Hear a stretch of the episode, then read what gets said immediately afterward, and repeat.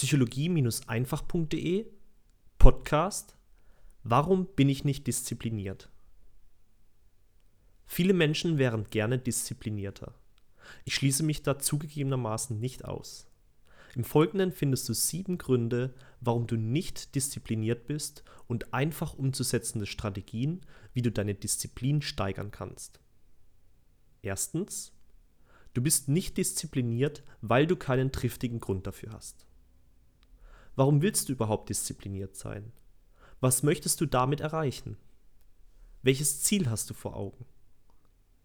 Wenn du nur diszipliniert sein möchtest, weil das eben gerade so Mode ist oder in der Gesellschaft hoch angesehen wird, dann wirst du auch nur kurzfristig die Motivation haben, an deiner Disziplin zu arbeiten.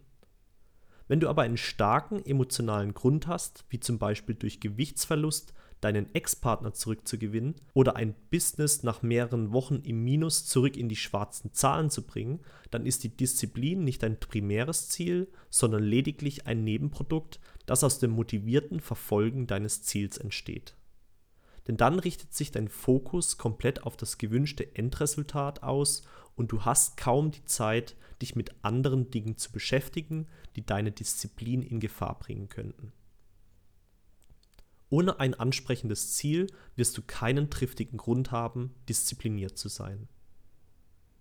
Zweitens, du bist nicht diszipliniert, weil du nicht glaubst, dass du Erfolg haben wirst. Diszipliniert sein lohnt sich nur, wenn das Ergebnis deiner Disziplin gewinnbringender ist als das Resultat, das du ohne Disziplin erhältst. Dazu gehört zum Beispiel die Überzeugung, dass ein Verzicht im Moment sich langfristig auszahlt. Anhand von Schokolade lässt sich das ganz gut erklären. Esse ich die Tafel, die ich mir täglich aus dem Schrank hole, jetzt oder verzichte ich von nun an darauf und habe dafür nach einem Monat drei Kilo weniger auf den Hüften? In diesem Beispiel werde ich nicht nur dann diszipliniert sein, wenn ich a. fest davon überzeugt bin, dass ich bei Verzicht drei Kilogramm abnehmen werde und ich b mit dem neuen Gewicht auch das erreichen werde, was ich mir generell durch das Abnehmen erhoffte, erhoffe. Zum Beispiel mehr Ansehen, positivere Meinung von mir selbst, bessere Chancen beim anderen Geschlecht und so weiter.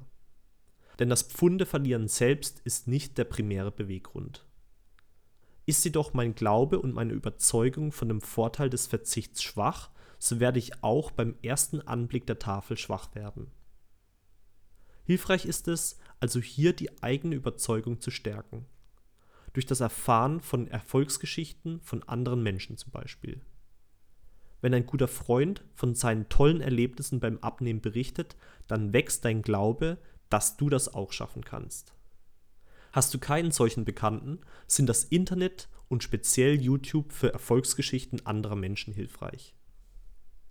Drittens, Du bist nicht diszipliniert, weil du den Vorteil von Disziplin noch nicht erfahren hast.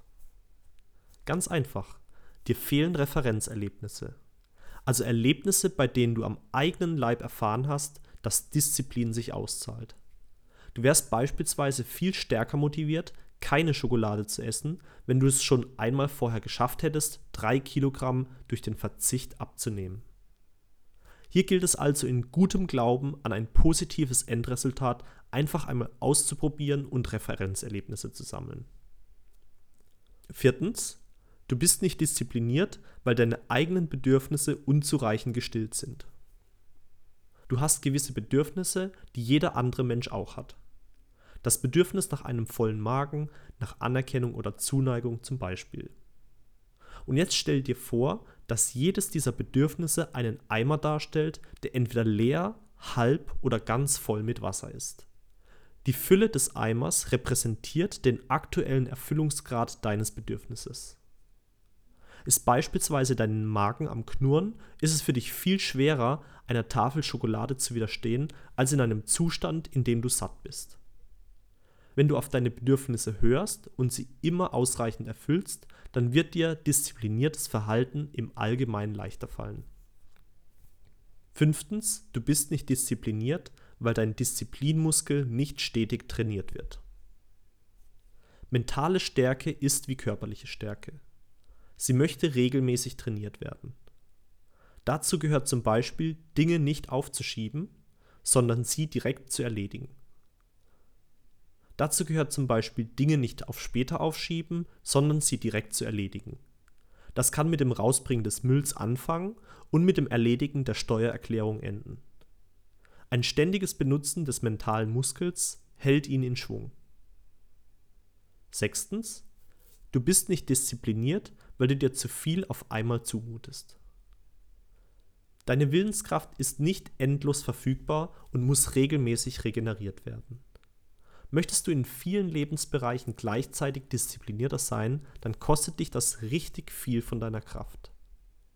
Fokussiere dich deshalb und fange mit einem Lebensbereich an, bis du diesen gemeistert hast. Dann erst kommt der nächste. Siebtens, du bist nicht diszipliniert, weil du nicht die Auslöser für Disziplinlosigkeit aus dem Weg räumst. Um auf das Schokoladenbeispiel zurückzukommen. Zu dem Zeitpunkt, zu dem die leckere Nuss-Nougat-Schoki sich in deinem Schrank befindet, ist ein Widerstehen zehnmal so schwer, als wenn sie sich 20 Minuten zu Fuß entfernt im Supermarkt befindet. Deshalb schaffe alles aus dem Weg und erschwere dir den Zugang zu all jenen Dingen, die deine Disziplinlosigkeit auslösen könnten. Und sorge anstattdessen dafür, dass du so oft wie möglich an deine Disziplin erinnert wirst zum Beispiel durch beschriftete Post-its am Schrank, heute keine Schokolade. Am besten kombiniert mit einem emotionalen Grund. Zum Beispiel, damit aus dem Waschbär endlich mal ein Waschbrettbauch wird. Ich wünsche dir viel Erfolg beim Stärken deiner Disziplin. Dein Aljoscha.